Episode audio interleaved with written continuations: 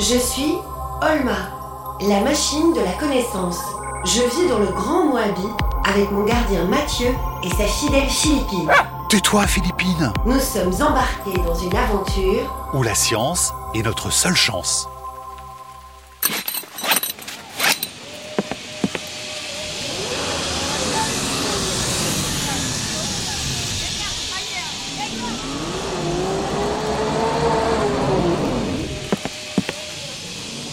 Sommes, mes chers amis, avec Olma et la primatologue Sabrina Krief en train de passer d'arbre en arbre dans la forêt du Congo grâce à notre tyrolienne.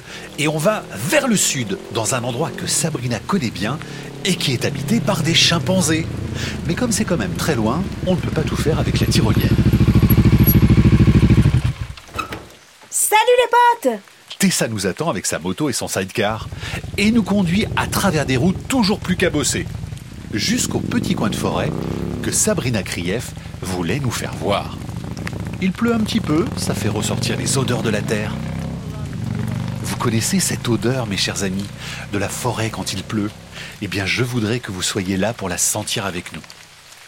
C'est chouette qu'il pleuve. Je me demande si les chimpanzés ici font la danse de la pluie. Vous voulez dire qu'il y a des chimpanzés qui dansent quand il pleut? Oui, en fait, quand l'orage s'abat sur la forêt, certains chimpanzés se mettent debout, ce qu'on appelle la bipédie. Ils se hérissent, donc ils doublent de volume et ils font une espèce de ballet lent entre les arbres. C'est juste magnifique. Mais tous les chimpanzés ne font pas ça. En fait, ça dépend des groupes. Certains dansent plus, certains ne dansent pas du tout. Et pourquoi ceux qui dansent sous la pluie le font alors? Eh bien ça, c'est complètement mystérieux, on n'en sait rien. Peut-être euh, simplement parce que euh, ils aiment quand il pleut, peut-être parce qu'ils sont anxieux, peut-être parce que l'orage leur fait peur. Tout ça reste encore à découvrir. Ils ont donc des émotions, Sabrina, ces animaux. Ces émotions, ce n'est pas le propre de l'humain alors Bah non, bien sûr, les chimpanzés aussi ressentent des émotions. Ils ont peur, euh, ils sont énervés, ils sont en colère, et peut-être parfois aussi euh, ils éprouvent des sentiments les uns pour les autres. Est-ce qu'ils peuvent tomber amoureux par exemple? Alors amoureux, je ne sais pas vraiment, mais en tout cas, je sais qu'ils ont des affinités pour euh, certains d'entre eux. Par exemple, les chimpanzés, euh, ceux que je connais, font la cour en faisant des sortes de petits confettis. Et ces confettis ne sont pas envoyés vers n'importe qui, ils sont envoyés vers les femelles qu'ils préfèrent. Ils vont déchiqueter des feuilles qu'ils vont euh, crachoter comme ça depuis les branches d'arbres pour attirer l'attention euh, de leur euh, femelle favorite. Alors il n'y a pas que les êtres humains qui peuvent ressentir quelque chose pour quelqu'un d'autre. Mais chut, écoutez, vous entendez? Ce sont les chimpanzés? Oui, c'est sûr. Venez, ils doivent être juste derrière ce buisson. Longue en beignet de crevettes à l'ivoirienne Des chimpanzés Devant nous, dans une petite clairière, il y a une quinzaine de chimpanzés. Certains sont assis sur des troncs d'arbres, d'autres sont un peu au-dessus d'eux, sur des branches. Il y a des petits qui les regardent se balancer avec des yeux curieux, et il y en a d'autres qui s'endorment pendant qu'on leur inspecte les poils du dos.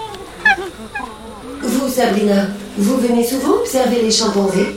Je viens observer les chimpanzés environ deux à trois fois par an pendant un mois, alors que toute mon équipe reste toute l'année pour les suivre.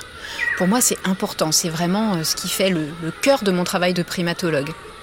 J'obtiens des observations que je prends de façon scientifique avec euh, des fiches d'observation.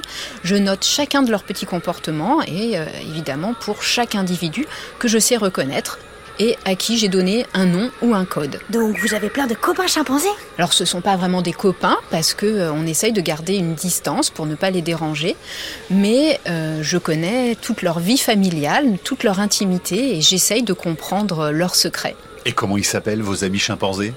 Alors dans le groupe que je suis en Ouganda, il y en a à peu près une soixantaine. Donc euh, on a par exemple Kitaka, Albert, Ulysse, euh, on a aussi Shakira, Gina, tout plein d'individus comme ça euh, qu'on nomme en fonction euh, de certains traits comportementaux ou bien euh, de leur anatomie, de leur morphologie et de leur ressemblance avec certains individus qu'on peut connaître humains.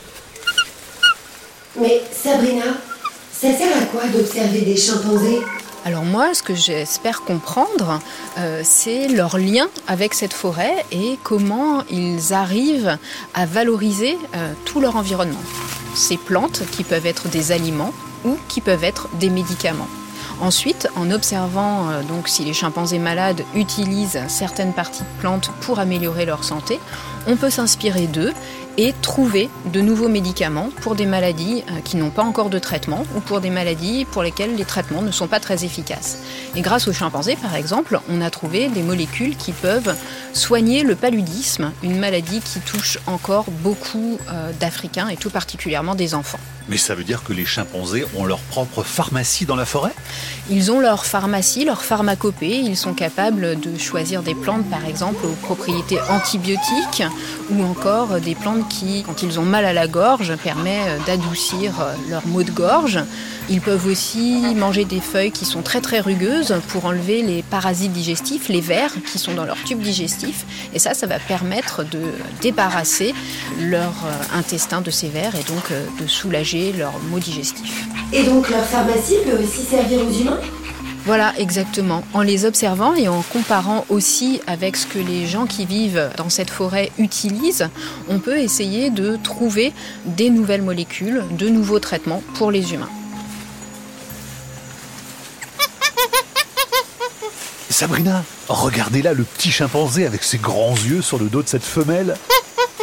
Comment ça grandit un bébé chimpanzé? Comment est-ce qu'il apprend à vivre dans la forêt? Alors un bébé chimpanzé va d'abord euh, être très très proche de sa mère, porté par sa mère.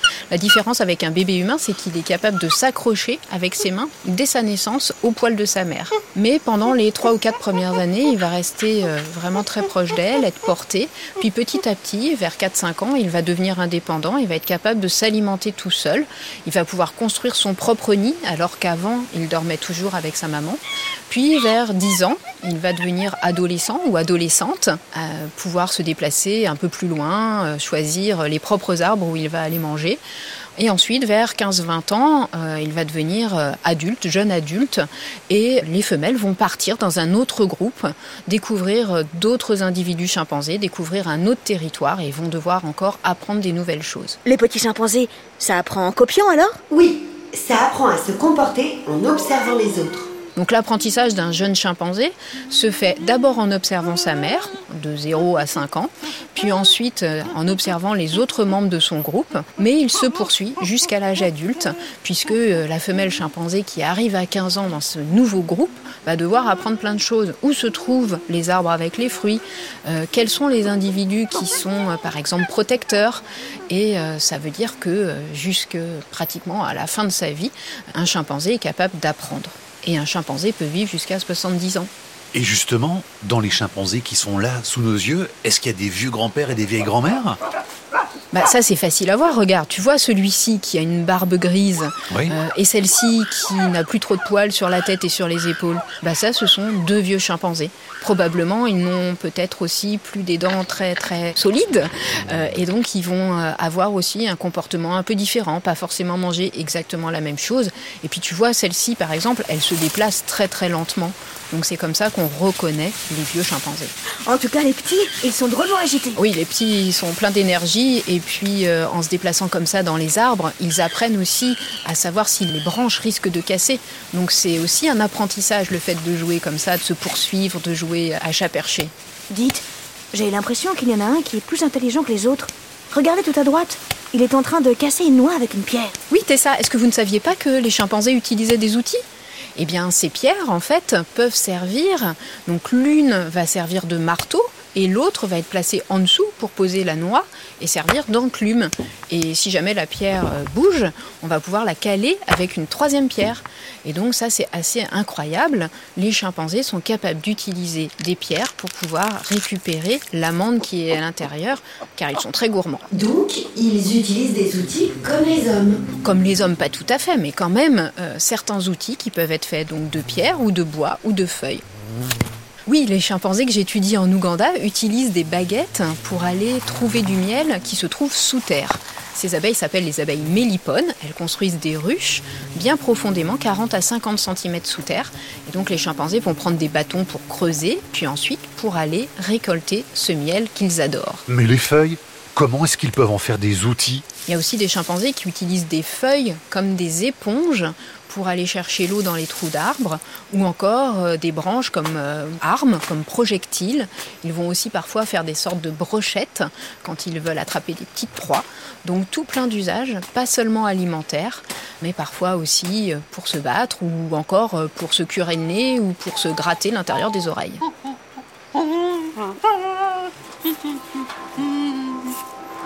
Sabrina, vous nous disiez que les chimpanzés étaient menacés, mais comment on peut faire, nous, pour les protéger?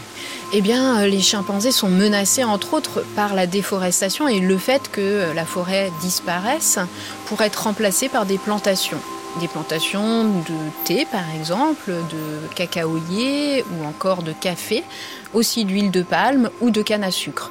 Et tous ces aliments en fait sont ceux qu'on trouve sur notre table au petit déjeuner. Donc euh, quand on fait nos courses, on peut choisir que ces aliments-là soient produits de façon durable, euh, sans polluer, donc des produits qui vont être bio commerce équitable, car si les gens sont mieux rémunérés, s'ils ont des meilleurs salaires, ils ne seront pas tentés euh, d'aller euh, ensuite braconner et donc euh, éventuellement tuer des chimpanzés ou des gorilles.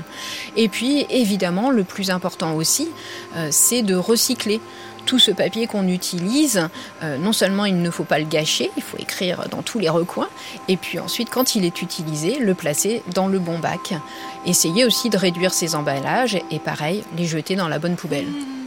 Et tout ça, ça fera du bien aux chimpanzés tout ça, ça protégera la forêt tropicale qui est l'habitat, la maison des chimpanzés et des gorilles et de toutes les espèces qui vivent auprès d'eux, euh, que ce soit des oiseaux, des écureuils, des rongeurs, d'autres euh, petits singes, euh, des antilopes, des éléphants, toute cette diversité animale et toutes ces plantes qui sont bonnes pour nous et pour eux. Ouais on n'est pas obligé d'être parachuté dans la forêt du Congo pour défendre la nature. On peut commencer depuis chez soi. Et maintenant, les amis que vous avez rencontrés, les chimpanzés, il faut que vous alliez à la rencontre d'autres grands singes. Et pas très loin d'ici vit une autre espèce. Les gorilles. Allez, en route Moi, je vous laisse ici. Je vais continuer à étudier les chimpanzés. Mais là où vous conduitez ça, vous allez retrouver les gorilles et vous serez entre de bonnes mains. Merci Sabrina, et à bientôt j'espère. Au revoir. Accrochez-vous bien. Direction le territoire des gorilles.